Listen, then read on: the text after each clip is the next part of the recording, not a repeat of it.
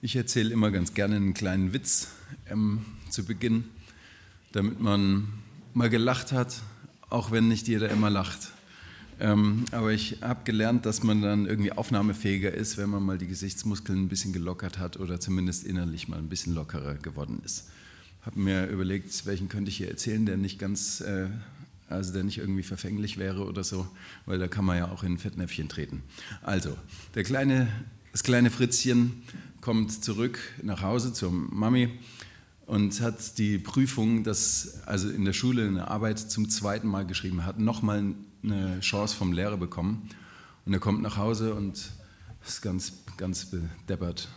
Und die Mama sagt, was ist los? Was ist los? Das war ja klar, das war ja klar. Derselbe Raum, derselbe Lehrer, dieselben Fragen. Wieder nicht geschafft, ja. Der Witz ist vorbei. Ja, also wer lachen möchte, kann das ja, nachholen. Ähm, aus Erfahrungen lernt man oder eben nicht. Erfahrungswerte. Ähm, so habe ich die Predigt ja genannt. Und jetzt würde ich gerne in eure Köpfe schauen. Erfahrungswerte. Wie alt muss man denn sein, um so eine Predigt halten zu dürfen? Ähm, Reicht es, wenn man da 18 ist, um über Erfahrungen zu reden? Oder 39, wie ich? Oder muss man da älter sein, um eine Predigt überhaupt so nennen zu dürfen? Erfahrungswerte?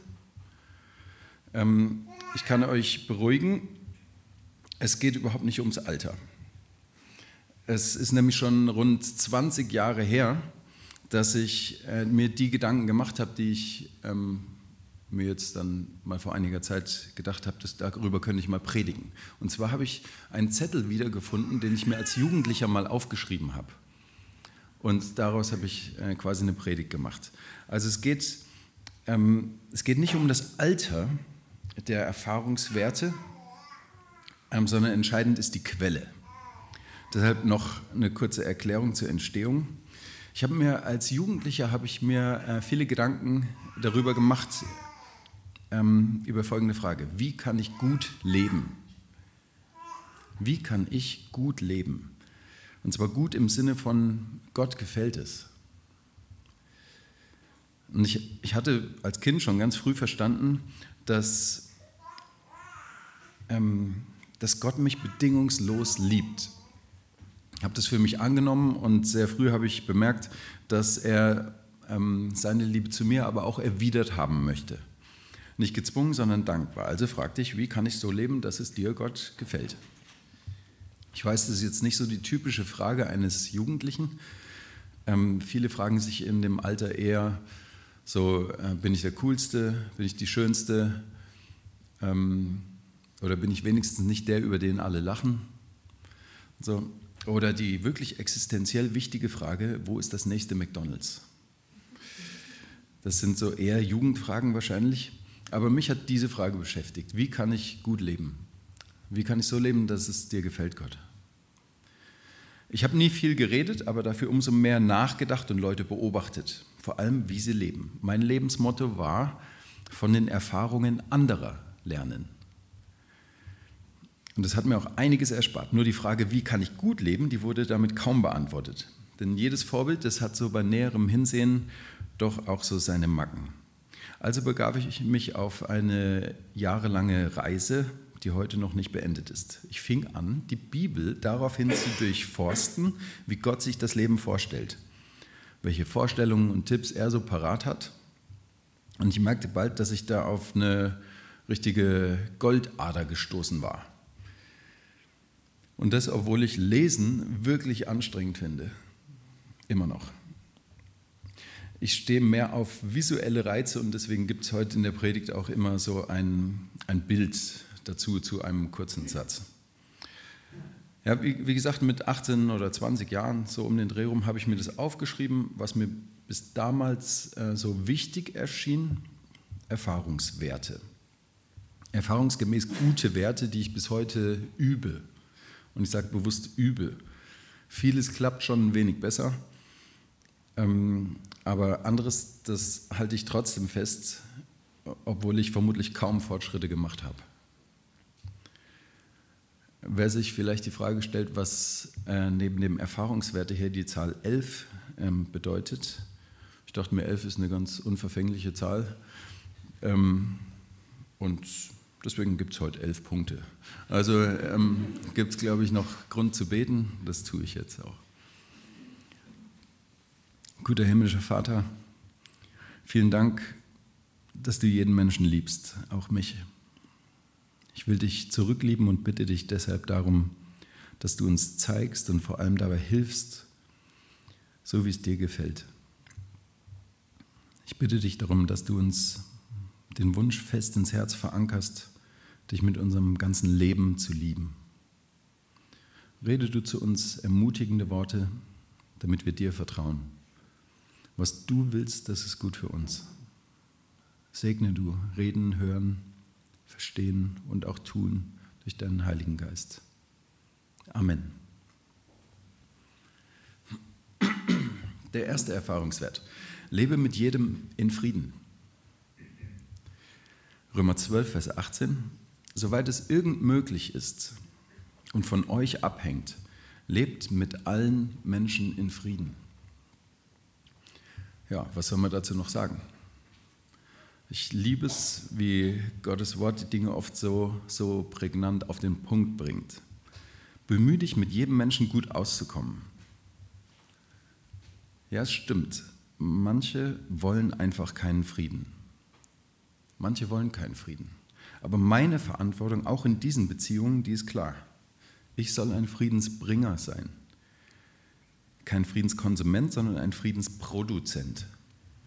Jemand, der weitergibt, was er von Gott geschenkt bekommt.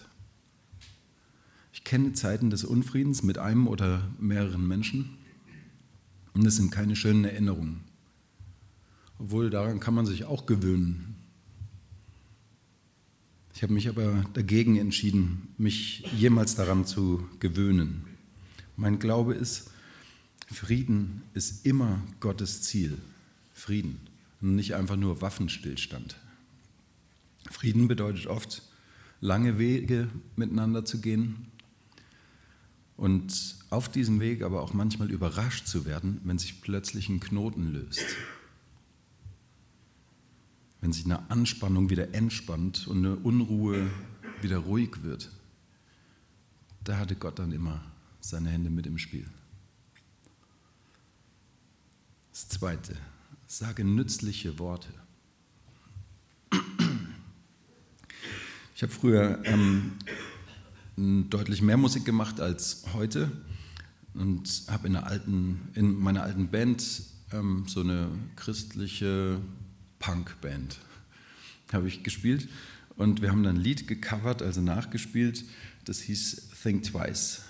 Ähm, der Inhalt war ganz grob folgender, lasst uns zusammen einüben, lieber zweimal nachzudenken, bevor wir etwas sagen. Denn auch die Dinge, die im Spaß gemeint sind, die verletzen doch häufig. Also zweimal drüber nachdenken, bevor man den Mund aufmacht. In Matthäus 12, Vers 36, da rüttelt Jesus die Leute damals und hoffentlich auch uns heute wach. Am Tag des Gerichts werden die Menschen sich verantworten müssen für jedes unnütze Wort, das sie gesprochen haben. Ich bin so froh, dass hier das Verb gesprochen steht und nicht gedacht. Manche nicken. Ähm, ich ähm, ich glaube, es ist schon ein großer Sieg, wenn du die schlechten Worte bei dir behältst und nicht rauslässt. Das ist schon ein Riesensieg. Denn weh, wenn sie einmal losgelassen, du kannst sie nie wieder einfangen was Worte alles anrichten können. Unglaublich und erschreckend. Wahrscheinlich sind wir uns der Macht der Worte nicht immer bewusst, sonst würden wir uns wahrscheinlich mehr darum bemühen, unsere Zunge in Zaum zu halten. Wie oft höre ich beleidigte Menschen, egal in welchem Alter, dass sie sagen, der hat mal gesagt. Und deswegen ist er bei mir unten durch. Für immer. Jetzt war es natürlich nicht Jesu Absicht, dass sich jeder den Mund verbietet. und am besten überhaupt nicht mehr redet. Ganz im Gegenteil. Er wollte nur, dass wir unsere Zunge bewusst führen. Und deshalb sollen wir sie für gute Ziele einsetzen. Das dreifache Sieb des Sokrates, vielleicht hat der eine oder andere schon mal davon gehört, das würde schon viel Unheil vermeiden. Das dreifache Sieb des Sokrates lautet, also bevor, bevor du was rauslässt, sollst du es durch diese drei Siebe laufen lassen. Ist es wahr, was du sagen möchtest? Ist es gut, was du sagen möchtest? Und ist es notwendig, was du sagen möchtest? Ich glaube, wenn wir unsere Worte durch diese Siebe laufen lassen würden, dann wäre es deutlich ruhiger um uns herum und vielleicht sogar schon etwas friedlicher. Ich habe das mal versucht, bei uns daheim am Mittagstisch so einzuführen, dieses dreifache Sieb des Sokrates. Ähm, drei Kinder haben wir. Ähm, der Älteste ist gerade 13 geworden gestern, der Mittlere ist 11 und die Kleine ist 8. Ich weiß nicht, wann das war, vor einem halben Jahr oder sowas, schätze ich mal. Also habe denen das halt so erklärt. Ich fände das mal ganz gut, weil beim Mittagessen, da wird so viel Quatsch und dummes Zeug auch geredet. Und vielleicht können wir das mal einführen, Kinder. Ha? Und in der Folge ähm, lief das Mittagessen dann häufig so ab. Ähm, Noah, kannst du mir mal den Ketchup reichen? Und er sagt zurück, war das jetzt hilfreich? Oder, oder, oder hm, Mama, kannst, oder, ähm, kannst du mir noch äh, was einschenken? Hat das jetzt jemanden ermutigt? also die, die können einem das schön umdrehen, aber ihr, ich glaube, ihr versteht den Sinn. Ja. Also es geht aber nicht nur darum, ähm, ja, ruhiger zu werden und mehr nachzudenken, dass man weniger rauslässt, sondern stellt euch jetzt mal vor, was für eine Macht darin steckt, wenn, wenn wir das Folgende trainieren würden. Nützliche Worte sagen. Nützliche Worte wirklich sagen. Gute Worte zu anderen sagen, das ist ein Stück Himmel auf Erden. Ich ähm, mache immer wieder die Erfahrung, gerade auf meinen Sommerfreizeiten mit Teenagern, 13- bis 17-Jährige, ähm, wenn ich dafür Raum gebe, dass man einander gute Worte sagt, das ist, das ist ein Stück Himmel auf Erden. Ich erinnere mich an eine Freizeit vor zwei, drei Jahren war das in Kroatien am Strand. 50 junge Leute stehen da am Strand von Kroatien, so der vorletzte Abend oder so war das. Und ich habe gesagt, hey, Freizeit ist bald zu Ende, lass uns mal einen Moment Zeit nehmen, stellen wir uns mal auf diese Plattform da am Strand und gehen einfach mal aufeinander zu und sucht euch jemanden raus, dem ihr was Gutes sagen wollt, wo ihr dankbar für seid oder macht dem anderen mal ein Kompliment. Ich wusste nicht, wie lange das geht. Ich habe so gedacht, ja, zehn Minuten Zeit werden wir dafür schon in Anspruch nehmen. Wir standen da eine Stunde wir standen da eine Stunde und hier und da flossen viele Tränen, es wurde aber auch viel gelacht, man hat sich umarmt. Teenager, 13 bis 17 Jahre. Und es war ein Stück Himmel auf Erden. Liebe, ermutigende, freundliche, gute Worte. Himmlisch. Tu Gutes, bevor du es vergisst. Jakobus 4, Vers 17. Wer also das Gute tun kann, und es nicht tut, der sündigt. Als jugendlicher Bibelforscher, da hat mich dieser Vers aus einer Art Erstarrung herausgerufen. Ich konnte immer gut beobachten, getan habe ich lange wenig. Mir wurde klar, einen Fehler zu machen, ist aber nicht so schlimm wie gar nichts zu tun. Dieser Satz, der erwischt mich auch heute noch des Öfteren eiskalt und erinnert mich daran, tu Gutes, wo es dir möglich ist, und zwar am besten sofort. Mir geht es oft so, dass ich was sehe, entweder eine, ähm, die große Not eines Menschen oder die kleine Aufgabe auch äh, daheim, irgendetwas, was zu erledigen ist. Und immer noch viel zu oft schiebe ich beides irgendwie in Gedanken fort und vergesse es. Wenn ich es nicht sofort mache, vergesse ich es. Eine kleine Anekdote zum Wort sofort. Ich saß vor ein paar Jahren daheim am, ähm, am Tisch. Unsere Hanna kommt und fragt, ob ich mit dir spielen kann. Fünf Jahre ungefähr war sie da. Eigentlich habe ich Zeit und sage, ja Hanna, ich komme sofort. Sie geht, kommt aber nach kurzer Zeit wieder, tippt mich an die Schulter. Papa, bleib mal hier sitzen. Okay. Sie geht ein paar Schritte weg und sagt, jetzt ruf mich mal zu dir. Ich sage, okay, Hanna, komm. Sie setzt einen Fuß vor den anderen, bis sie bei mir ist und sagt dann sehr bestimmt, hast du gesehen, Papa? Das ist sofort.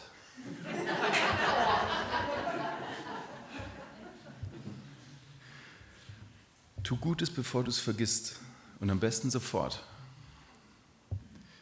Viele von uns, je nachdem wie man so tickt, ähm, spüren darin gleich irgendwie eine Überforderung oder so.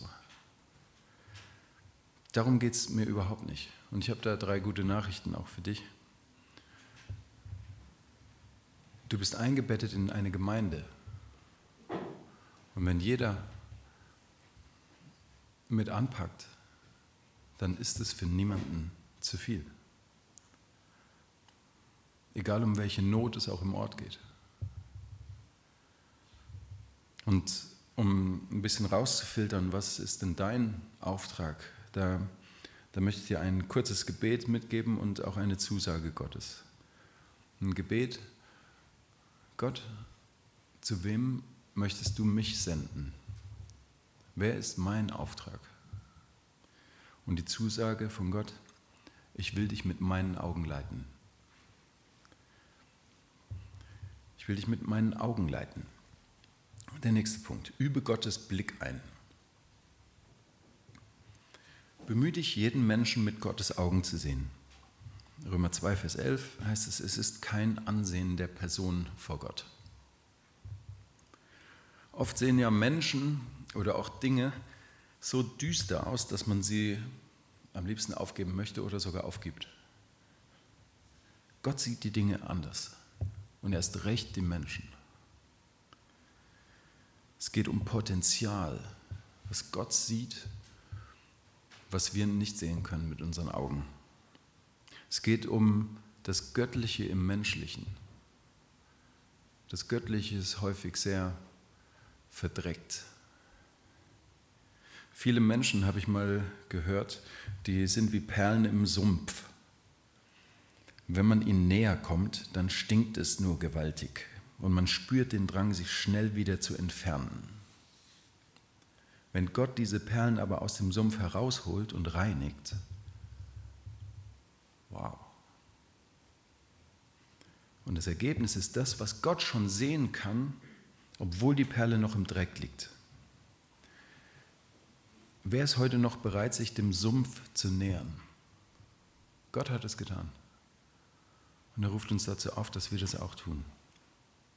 Und ich möchte das einüben, Menschen so zu sehen, wie Gott sie sieht, um mich ihnen ohne Vorbehalte zu nähern. Das möchte ich einüben. Und ich merke immer noch und immer wieder, dass da ein Gestank ist, der mich da abhält manchmal. Aber ich möchte diese Hürde überwinden. Und ich möchte auch Dinge anders betrachten. Ich möchte sie mit Gottes Augen sehen, die Dinge. Bei Menschen und bei Dingen gilt, bei Gott ist nichts unmöglich. Das nächste, nimm gerne Rat an. In Sprüche 3, Vers 7 lesen wir, halte dich nicht selbst für klug und erfahren. Die Prinzen, die hatten vor ein paar Jahren einen Hit, du musst ein Schwein sein in dieser Welt. Und darin karikierten sie unsere arrogante Ellbogengesellschaft und sie, sie übten damit ähm, indirekt Kritik an der egoistischen Verlogenheit unserer Zeit. Immer schön so tun, als wüsste man, wie der Hase läuft und als hätte man alles bestens im Griff. Nur keine Schwäche zeigen, nie bei jemandem nachfragen, wie das jetzt genau geht oder welche Erfahrung der andere so damit gemacht hat. Immer schön so tun, als wäre man der Oberchecker und hätte auf alles eine Antwort. Und wenn eine Situation zu heikel wird, dann blockt man am besten ab mit den Worten, das ist Privatsache. Das geht dich nichts an. Da hast du mir nichts zu sagen. Verlogene Überheblichkeit und distanzierte Beziehungen. Sind das hilfreiche Werte für ein Selbst und das Miteinander in dieser Welt? Mit Sicherheit nicht.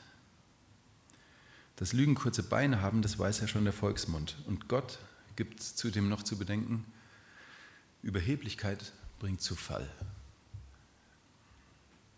Es steht niemandem gut an, wenn er seine vermeintliche Klugheit stolz und laut vor sich herträgt.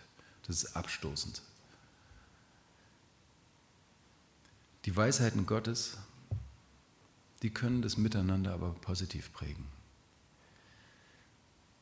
Das ist anziehend. Gerade das Zusammenspiel der Generationen, wenn man das beobachtet, dann sieht man, was anziehend und was abstoßend ist. Leider erleben Jüngere die Ratschläge der Älteren häufig nur als eine andere Form von Schlägen. Klar, jemandem ein guter Ratgeber zu sein, das will sicher auch gelernt sein. Wichtiger aber ist die eigene Grundhaltung, nämlich ein Lernender bleiben zu wollen, egal wie alt du bist. Kein Dümmling, sondern ein wissbegieriger, aufgeschlossener Mensch. Ich habe mir die Frage gestellt, ist es nicht so? Die eigene Armut und Bedürftigkeit, das sind doch grundlegende Kennzeichen eines Christen. Die eigene Armut und Bedürftigkeit. Und zwar nicht nur als Startvoraussetzung für ein persönliches Erleben von bedingungsloser Liebe, sondern vielmehr als eine Grundhaltung gegenüber Gott. Demut ist ein hohes Gut. Vor Gott und auch vor Menschen.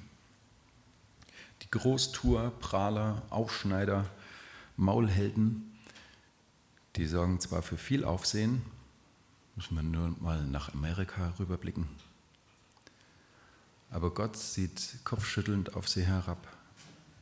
Er liebt es, diejenigen zu erhöhen, die nach seiner Weisheit Ausschau halten. Von wem lässt du dir etwas raten? Das nächste. Erwarte keine Gegenleistung. Kolosser 3, Vers 23.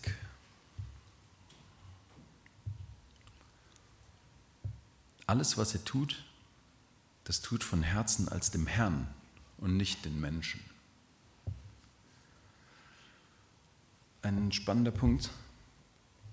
Natürlich geht es im, im Leben darum, dass wir Gott lieben und die Menschen lieben. Damit kann man die ganze christliche Ethik zusammenfassen. Doppelgebot der Liebe. Gott lieben und den Nächsten lieben.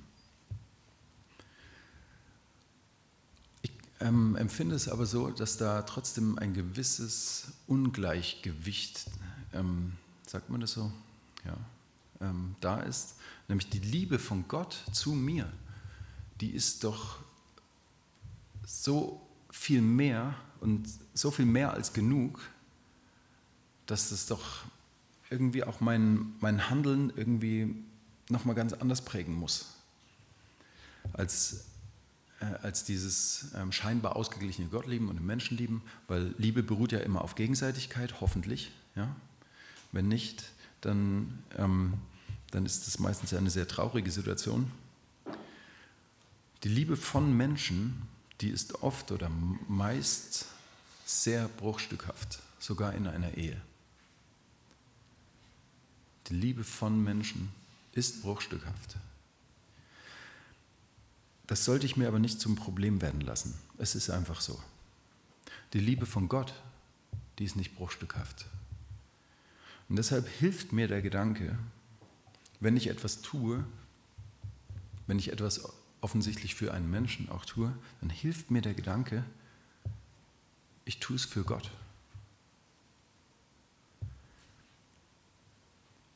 Meine Motivation und meine Herzenshaltung in meinem Handeln ist dann Dankbarkeit, weil ich Gott nie genug danken kann für alles, was er mir schon gegeben hat. Und deswegen, ähm, ich weiß nicht, ob, das, ob ihr den Gedanken nachvollziehen könnt, aber meine Erwartung bei meinem Handeln ist null, dass da irgendwie etwas noch zurückkommen müsste. Das versuche ich einzuüben, immer mehr. Und ich merke, wie mich das befreit. Gott hat mir doch schon alles gegeben.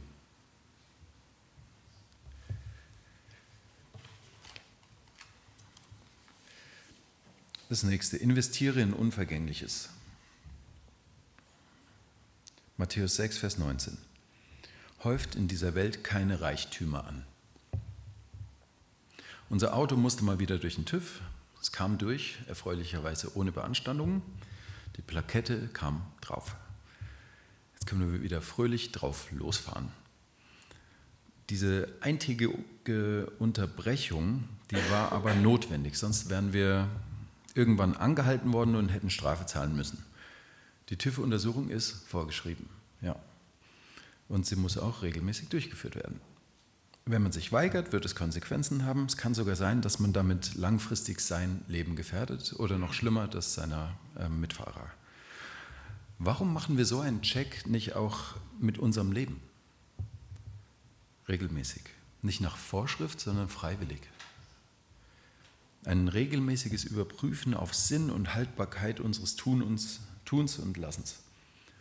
Einfach mal die eigenen Anstrengungen, den Besitz, die Zeitnutzung, die Beziehungen, die Motivation, die Ziele, alles mal durchchecken. Bei mir wird da regelmäßig etwas neu geordnet. Wie beim Auto muss wahrscheinlich an manchen ähm, Stellen nachgebessert werden, damit eine Plakette drauf kann. Gottes TÜV-Plakette steht für zwei Dinge. Ich weiß nicht, ob ihr es hier vorne auch erkennt. Das wäre so die TÜV-Plakette, äh, die Gott vergeben äh, würde. TÜV-Plakette von Gott steht für zwei Dinge, Liebe und Unendlichkeit. Alles, worauf es im Leben ankommt, es hat mit Beziehungen zu tun. Sind diese Beziehungen von Liebe geprägt? Also haben Annahme, Wertschätzung, Respekt und Zuwendung darin einen festen Platz? Oder geht es in ihnen um Leistung, Stolz, Ehre und Gewinn? Vielleicht hat auch der Rost Löcher in die Liebe gefressen und verschiedene Stellen müssen erneuert werden. Möglicherweise muss sogar ein Teil ausgewechselt werden, weil es nicht mehr länger halten würde. Und bevor etwas Schlimmes passiert, nimmt man diesen Lebensbereich besser in Angriff. Das Ergebnis sind wahre Schätze, wie beim Auto Oldtimer. Wenn man sie pflegt, sind sie eine Augenweide. Das denke ich mir auch bei alten Menschen, die sich dem TÜV Gottes regelmäßig und freiwillig unterziehen. Alte Menschen sind für mich wie,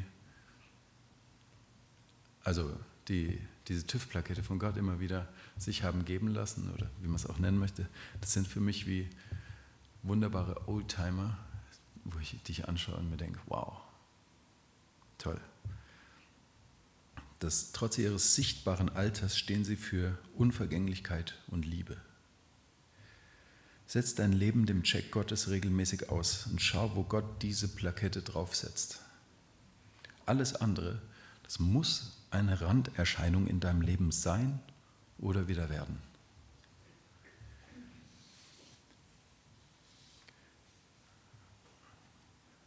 Lebe verbindlich Gemeinschaft. Hebräer 10, Vers 25.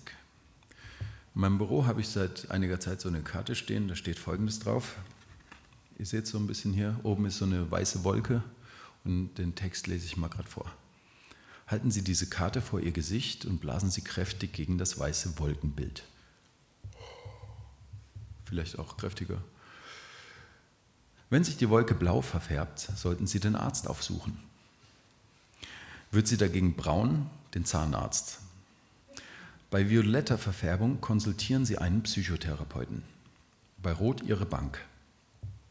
Bei schwarzer Färbung beraten Sie sich mit Ihrem Notar wegen eines Testaments. Bleibt die Wolke aber weiß,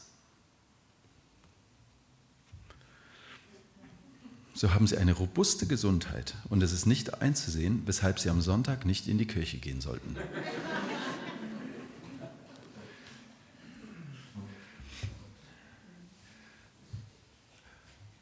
Ihr seid ja alle da. Ähm, aber trotzdem möchte ich die, diese These mal aufstellen, ob, ob ich am Sonntag in den Gottesdienst gehe, das ist keine christliche Frage. Zu allen Zeiten lebte die Gemeinde Gottes davon, dass sie sich regelmäßig traf. Und auch wenn sich über die Jahrhunderte viel in unserer Gesellschaft verändert hat, vermute ich, dass sich an dieser Tatsache nie etwas ändern wird. Eine christliche Gemeinde kann nur existieren, wenn darin auch gemeinsames Leben eingeübt wird. Dazu gehört auch das gegenseitige Tragen und Ertragen. Denn wo Menschen zusammenkommen, da bleiben Herausforderungen und Spannungen nicht aus. Seine Familie sucht man sich schließlich auch nicht aus und Sympathie ist nicht das tragende Element in einer Gemeinde. Bei diesem Wert lebe verbindlich Gemeinschaft, da geht es letztlich um eine freiwillige Verbindlichkeit. Ein bewusstes sich aneinander binden und Einüben von Gottes gelebter und erlebter Liebe. Wer ein Alternativmodell hat, ich bin offen für Vorschläge. Ich befürchte nur, dass es nicht halten wird. Das der verbindlichen Gemeinschaft ist schon seit mehreren tausend Jahren bewährt. Stell dir mal die Frage, mit wem lebst du verbindlich? Das nächste. Gib Sorgen dankbar an Gott ab. Philippa 4, Vers 6 lesen wir, macht euch keine Sorgen. Ihr dürft Gott um alles bitten. Sagt ihm, was euch fehlt und dankt ihm. Mit anderen Worten, macht ihr keinen Stress, rede mit Gott und dank ihm. Ein kleines Beispiel, mehr möchte ich dazu gar nicht ähm, erzählen. Ähm, vor einigen Jahren war kam mein Vater mal ins Krankenhaus, weil er einen Schatten auf der Lunge hatte, ziemlich großen. Ähm, natürlich ist da gleich so irgendwie Lungenkrebs oder sowas dann in Verdacht. Es war nicht klar, was es ist, es wurde aber immer schlechter, konnte immer schlechter atmen. Ähm, meine Mutter daheim, ich glaube, drei Kinder waren schon ausgezogen, zwei noch äh, daheim. Und ich habe irgendwann ähm, mal mit meiner Mutter da gesprochen in dieser Zeit und gefragt, Mama, wie geht's dir eigentlich damit? Was machst du? Tobi, was, wie soll es mir gehen? Was soll ich machen? Natürlich habe ich Sorgen, natürlich habe ich Sorgen, aber ich, ich werfe die Sorgen. Ich werfe die Sorgen auf Gott. Und wenn, wenn sie nach einer Minute wieder da sind, dann muss ich wieder werfen. Und wenn sie nach fünf Minuten wieder da sind, muss ich wieder werfen. Und das mache ich den ganzen Tag. Und ähm, mein Vater im Krankenhaus, als ich den besucht habe, ich glaube, meine Frau war da mit dabei. Ähm, na, Papa, wie geht's dir so? Ich bin doch in Gottes Hand. Ich bin doch in Gottes Hand. Ähm, natürlich, also interessiert es mich auch, was da jetzt los ist und so, aber ich bin doch in Gottes Hand. Und ich habe schon ein ganz gutes Gespräch mit meinem Nachbarn hier gehabt der die ganze Zeit nur rumstöhnt und motzt. Ähm, und versuche ihm ein bisschen vorzuleben, dass man trotzdem dankbar und fröhlich sein kann, trotz mancher Diagnose. Gib Sorgen dankbar an Gott ab und richte den Blick auf das, wofür du Gott Danke sagen kannst. Das wird dich verändern und tragen. Lebe als Befreiter. Hebräer 12, Vers 1 lesen wir, lasst uns ablegen alles, was uns beschwert und die Sünde, die uns ständig umstrickt. Lasst uns ablegen alles, was uns beschwert und die Sünde, die uns ständig umstrickt. Für mich bedeutet das, dass es ist eine tägliche Herausforderung, täglich aus der Abhängigkeit zu leben, aus der Abhängigkeit von Gott zu leben. Wer sich mit dem Wort ähm, Freiheit mal beschäftigt hat, der wird ähm, schnell feststellen, dass Freiheit bedeutet, sich an etwas oder jemanden binden. Freiheit bedeutet sich an jemanden binden. Als ich das verstanden habe und das in Verbindung gebracht habe damit, dass Jesus sagt, ähm, ihr werdet die, ähm, die Wahrheit erkennen und die Wahrheit wird euch frei machen, und ich bin die Wahrheit. Da, da sind mir die Augen übergegangen, weil ich gemerkt habe, wow, es geht nicht darum, dass ich jeden Tag um Vergebung bitte, sondern es geht darum, dass ich jeden Tag aus der Vergebung heraus lebe, als Befreiter.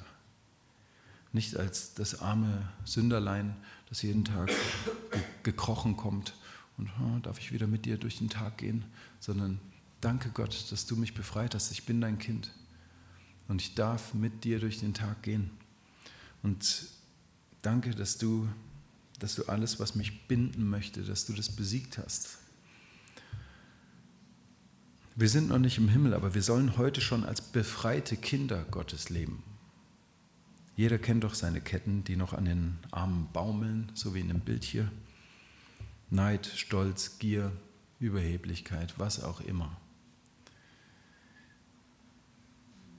Du kennst die Ketten, aber die Ketten sind durchrissen, gebrochen, gesprengt. Und wo noch keine Befreiung da ist, da streckt die Ketten Gott hin, damit er die Ketten zerstört. Aus der Vergebung leben. Als Befreiter.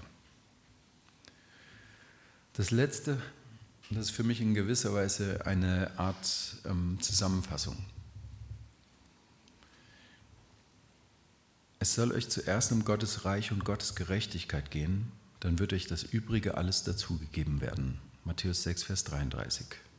Oder in anderen Übersetzungen heißt es auch, setz Jesus an die erste Stelle in deinem Leben. Und dann wird Gott sich um das Übrige kümmern.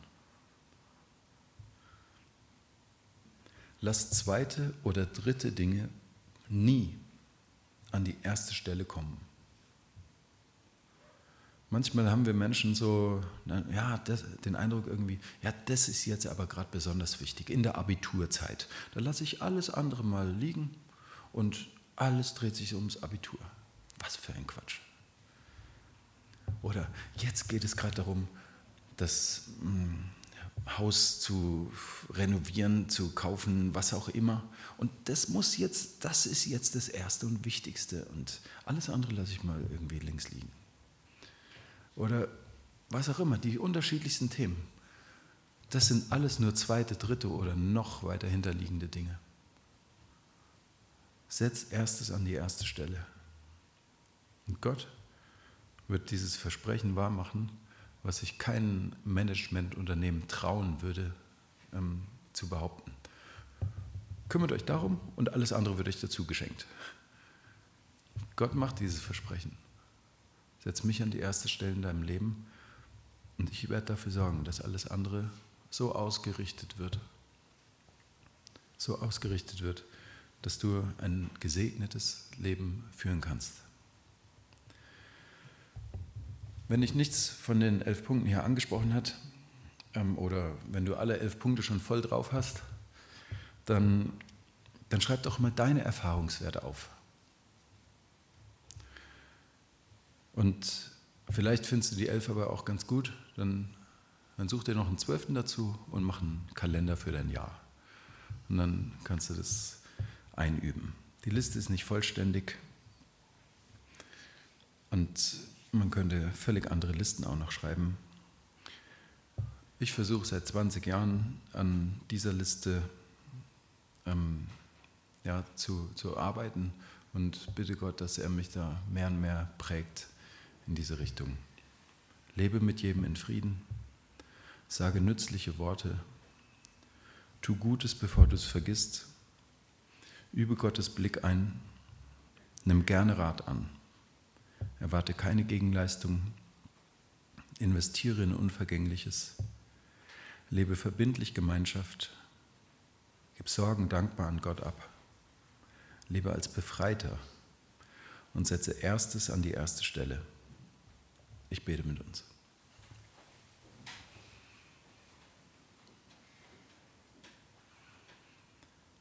Guter Gott, ich lobe dich dafür, dass, dass du gute Gedanken für unser Leben hast, hilfreiche Anweisungen für unser Leben, nicht als Druckmittel, das du überprüfen möchtest und dann uns Sterne gibst oder, oder uns bestrafst, sondern Hilfen für unser Leben. Und du überlässt uns auch nicht mit, ähm, mit diesen Hilfen und dem, deinem Wort, dass wir darunter irgendwie zerbrechen sollen, sondern du willst es in uns ermöglichen, dass wir nach, nach deinem Willen wirklich leben. Und wenn wir hinfallen, dass, dass wir merken, du hilfst uns auf. Gott, wir müssen nichts ohne dich tun, sondern ganz im Gegenteil. Du willst, dass wir alles mit dir tun. Und du willst uns ein Leben schenken, das gesegnet ist und ein Leben, das auch ein Segen für andere ist. Daran freust du dich. Segne uns dazu und hilf uns, dass wir Lernende bleiben unser ganzes Leben lang und gleichzeitig diese Freiheit genießen, die wir als geliebte Kinder von dir haben. In deinem Namen bete ich das, Jesus Christus. Amen. Danke für eure Aufmerksamkeit.